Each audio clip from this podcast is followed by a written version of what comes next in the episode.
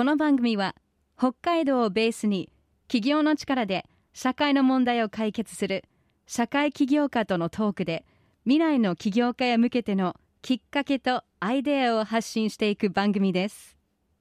進行 MC はスタートアップコミュニティスターズ代表で起業家支援を行っている入澤拓也さん。そしてアシスタントは私アイシスです。さて本日のゲストは NPO 法人人と猫をつなぐ月猫北海道代表理事吉井美穂子さんです。こんばんはよろしくお願いします。よろしくお願いします。早速なんですけど、はい。人と猫をつなぐ月猫北海道っていうのはどういう活動してるんですか？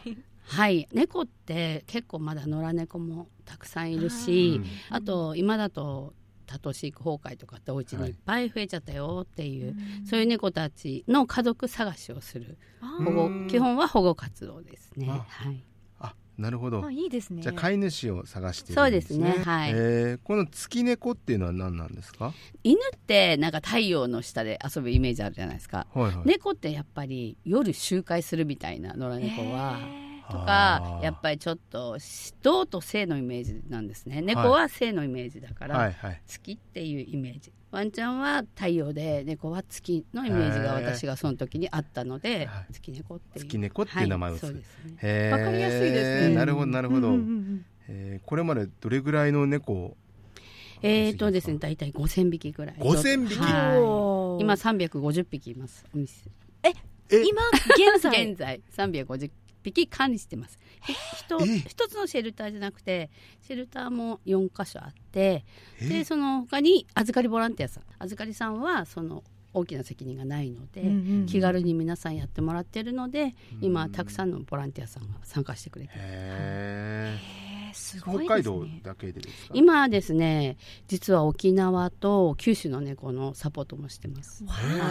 遠いところに。そうなんです。やっぱりちょっといろんな事情があって沖縄だと虐待とかが多いですね。はいってやっぱり田舎なので譲渡ができないんですよ。要はお金出してまで保護猫を欲しいっていう方はいないんですね。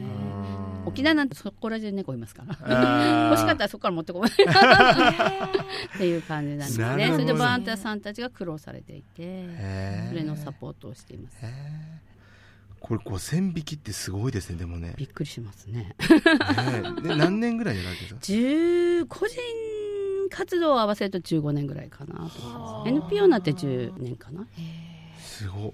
その保護猫を、うん、まあ扱うっていうことのほかにどんなことやってるんですか、はい、そうですね。あの啓蒙活動って言って、うん、適正飼育って適正に飼いましょうって言葉で言うと簡単なんですけど、うん、意外とそうきちっと一匹でも飼えない方もいるし、飼いきれない方もいるし、うん、修正飼育って最後まで飼いましょうっていうのはできなくて捨て猫にしたりこの間もお店の前に捨てられたんです。へーえ猫飼う人なんで捨てるんですかね？引っ越しとか今あの住宅事情が厳しくてやっぱり猫犬ダメとも多いんですけど、うん、猫特にダメっていうの多いですね。どうしてダメなんですかね？あのやっぱこうガリガリこういう壁を壁をやっちゃう、うん、やってしまうとか、なんかイメージがその多頭飼育なんかだと悪いですね。えこれをやろうとしたきっかけって何だったんですか？きっかけは私美容室を経営してた時にマンションで餌やりしてる方からの相談だったんですね、はい、でやっぱり餌やり禁止ってなって、うん、その方も自分のマンションなのにもう耐えられなくて引っ越したいぐらいになって、うん、もう猫を見てられない。餌をこうやるなって言われちゃって。もうどうしていいか分かんないって言って私その時相談を受けてでもその時はやっぱりあの相談窓口がどこにもなくて、まあ、あの札幌市ってねこんな大きいのにそういう行政とか相談やっぱその当時は一切受けてくれなかったしその団体もほぼなかったので、うん、東京のボランティア団体に相談したんですよね。その時なんかすごいちょっと不思議な感じでしたね。なんかえこれ解決できないのかなっていうのが。と私もどうしていいか分かんないから、はい、今だったら、まあ、ほとんどのこと分かりますけど、うん、その当時は本当捕獲器とかもね捕まえる機会も分かんないから素手で捕まえてみたいな。結構危ないですよね考えたら。札幌でも野良猫いるんです。いるんです、いるんです。もう相談窓口が唯一うち北海道でうちだけなので。あそうなんですか。そうですね。うちの相談のスタッフはもうひいひい言ってますね今ね。電話 が多すぎて？はい毎日。10件とか入る時あります1日。どういうあれです野良猫がいるんで。野良猫がいて赤ちゃん今生まれてシーズンなんですよ繁殖の。だ。で赤ちゃんが生まれちゃったどうしたらいいですかとかあと今農家とか酪農さんもなんかネズミ捕りに飼ってた。でも繁殖して増えちゃった。この間江別で50匹やりました。50匹？す すごいですよね。ね2ヶ月で生まれるんですよだからすごい頭数が増えるってこと。だから、ね、年間3回妊娠する子もいるん Oh です。My そうなんです goodness だからもう。で1回で何匹も出ちそうゃうからですそうですこう5匹とかね生まれちゃうんで。だからそのメカニズムがわわからないじゃないですか一般の方。わかんない。だからそれを分かればやっぱりそういう手術をしましょうとかそういうお話を皆さんにして相談者にして。病院でやると高いそうですからそうです。うん。もっとねこの問題を解決するのに。うん。ねす。すごいな。え今そのじゃあ保護猫を預かって置いてあるところはどこにある？札幌市内とかにあるんですか？その月猫カフェっていうところがメインで、はい。あと去年あの施設を購入しまして、ええ。クラウドファンディング2500万すごい。Oh, やりまし great. すごい。That's so great. ここですね。ここ大事なところですね。ここ大事、はい、そえーれですごい。やっぱりその時に NPO として金融機関からもお金を借りることができたんですね。へー。私美容室の時にそんなに貸してもらえなかったんで。ちょっとびっくりみたいな。でもすごいやっぱり熱意とかがすごい伝わってやっぱりプレゼン1時間ぐらいしました。あ担当者の方が個人的にも応援したいって言ってくれてうん。すごいあ嬉しかったですね、うん。どこら辺にあるんですかその施設は？それは今テイネックですへねー西宮の沢っていうところへでそこで何頭ぐらい？今ちょっともう60ぐらい入っちゃって、まあ、60すごく大きな施設なのでうん。100匹ぐらいは入るかなと。はあ。今のその団体月猫北海道は何名ぐらいでやられてるんですか、今スタッフはね少ないんですね。8名ぐらいです。うんあとアルバイトとか、はい、ボランティアさんがたくさんいますね。ボランティア何名ぐらいいらっしゃるんですか、ボランティアさんは登録はもう無限大にいますんですけどまあお掃除だったら、まあ、1日10人とかうん。あの預かりボランティアさんというのは200人います。うん。はい、手前味噌ですけどもうこのね保護活動している中ではちょっとトップレベルでやれてるんじゃないかな素晴らしい。素晴らしいですありがとうございまます。Star Social Change 今日は NPO 法人人と猫をつなぐ月猫北海道代表理事吉井美穂子さんをお招きしています。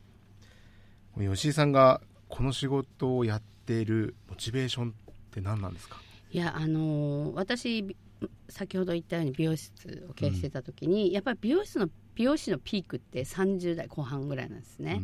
でやっぱりそこから経営に行くのか、うん。ずっと美容師として働くのかっていう分かれ道があるんですけど私は経営を選んだんですけど、うん。当時やっぱりもうだんだん売り上げも下がってきた、うん。3店舗やってたんですけど、うん。やっぱりなかなか難しくなってきて自分もやっぱりファッション雑誌とかも見たくもなかったんですよ。で流行りの髪型がいいとか分かんなくなってきて、うん。そうなるとやっぱり一斉に立つのってやっぱり丸山だし難しかったんですね。うん。でまあちょっと若いスタッフに譲ってうん。私は降りたんですけど、うんその時にやっぱりこのまま落ちていくんだなっていうのとあとやっぱりその美容室時代にやっぱりなんだ売上目標とかたやっぱりバブル期の人間だったんで売上売上ではいもうイケイケゴーゴーでね、はい。売上さ前年度から上げていくっていうそれしかないじゃないですか。はい。でただそれをやったとしても達成感ってやっぱり、まあ、一瞬だけなんですね。でそのまあ対価だから髪を切ってねあの可愛くしてあげて、まあ、いくらっていただいてただそ、まあ、お付き合いはそこまででそこに何か満足感が得られなかったというか、うん。でやっぱり今の NPO の事業は私に合ってるというか、うん。私給料めちゃめちゃ安いんですけどね今ね、うん。でも安くてもやりがいがやっぱあるからやっぱりその相談者のの悩みを解決できる。で猫だけじゃなくてあのうちはあのゴミ屋敷なんかだと掃除もするんですよ。えー。掃除はもうボランティアです完璧に、はい、で掃除でゴミ捨ててあげたりとかこの間もやったんですけど。まあそういうあのちょっと猫とやっぱり人側の問題もやはり一緒に解決するっていうのが喜びですね、すごいですね。なんかもうボランティアの域超えてますよねそうですね。ねだから。それがきっと向いてた。向いてる、うん、かなと思います。だからやりがいがあるしやっぱり自分ももうへー。60代過ぎて自分ももう高齢者の方に入っていくんだけども大体もやることなくなるじゃないですか。いっぱいやってますね今はだから本当にねボケる暇ないと思うので。自分もこの活動を通して元気をもらえるっていう。人を助けることから元気になりますよね,、いや猫だけでもなく人と一緒にやってますね。そうですね、すごいな。人の問題を解決するところまでやるんですねあんまりそんな猫好きじゃないです。爆弾発言。爆弾発言。たくさん私一匹しか飼ってないです。ああ、そうなんですか。はい、すごい、ね、世話がそんな好きじゃない。まあちょっとケアで連れて帰ってある。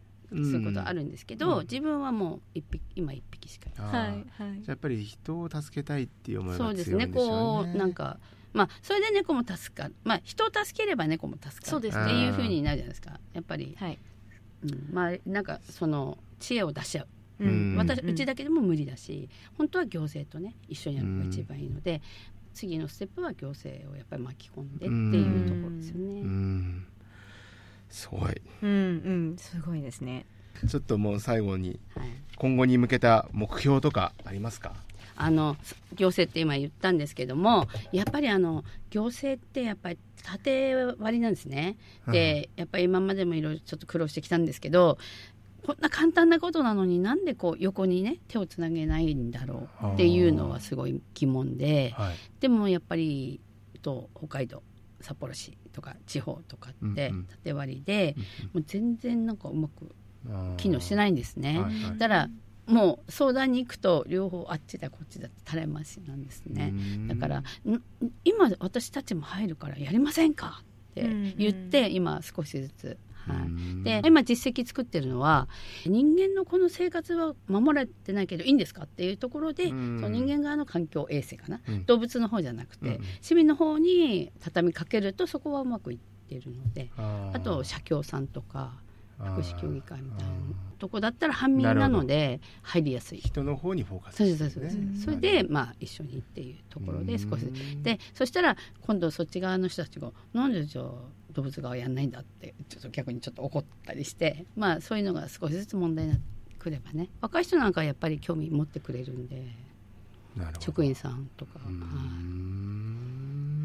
ん、なんかそういうのを今自分たちがこうイニシアチブを取っていければいいなと思っています。なるほど、はい、なるほど。わかりました。じゃああのこの番組はですね、はい、その社会起業家の方をお招きして、うん、まあ企業ストーリーなんかを聞いて、えー、次の社会起業家を作っていく育てていくっていう思いでやってる番組なんですけども、はい。はい、なんかこれから起業を目指す方々にメッセージいただけませんか？そうですね、はい、はい、なんかやっぱりちょっと若い人たちってちょっとなんか守りに入ってる感じがあってなんだろうな。私結構やりたいと思ったらすぐやっちゃうんです。うん、で失敗は別に失敗は当たり前だから、うんうん、失敗を恐れないでやっぱり何でもやってみた方が絶対何かもう失敗も自分の糧になるし、うん、うん、すごいやっぱりなんかトライしてほしいなと思います。なんかね面白いこといっぱいあると思う。やっぱり人にとつながっていく喜びは感じれると思いますね。はい、うん、なるほど、はい。はい、いいですね、はい、そしたら最後に月猫北海道からお知らせはありますか？お知らせですか？いっぱいありすぎて何しよう、はい、いいですね。たくさん、まあ、譲渡会とかも。あ譲渡会ってのははい。いろんなところで、はい、開催さ今企業さんあのがあの協力してくれてそういう譲渡会にもぜひ足を運んで私たちの活動の内容を知ってほしいなと思います。猫見るだけでもいいしそういう活動とかあとお買い物で支援ができるのでオリジナルグッズとかね、はいはい、はい、ぜひぜひそういうのサポートしたいなと思ったらウェブサイトか何かそうですね。はい。ホームページもしっかりあります。あとあの今一番いろんなとこから注目を浴びているのがこの永年預かり制度という制度がありまして永年預かり制度、これは本当にいろんなところからあの視察に来てますね。で高齢者がもう猫を飼えないんですよ、はいはい、私でもダメなんです。もう60過ぎたら。そうなんですか？そういうルールあったんですね。あるんです。厳しいんです今。だからでもうちはもう全部オールオッケーなんですよ。で皆さんにお願いしたいしてる、うんうん、で全部サポートしします。全部サポートするので、はいはい、これがすごくあのあとこれは人間の健康寿命も伸びるっていう観点から研究されてるので今大学の先生たちといろいろミーティングしてズームミーティングしてやってます。これもぜひ皆さんに商標登録取りました。永年預かり制度で、はい。はい、保護猫シェルター月猫カフェに行けば詳細が聞けますね。すね。はい。い。やなるほど興味深いところです。ということでいろいろありがとうございました、今日のゲストは人と猫をつなぐ月猫北海道代表理事吉井美穂子さんでした。どうもありがとうございました。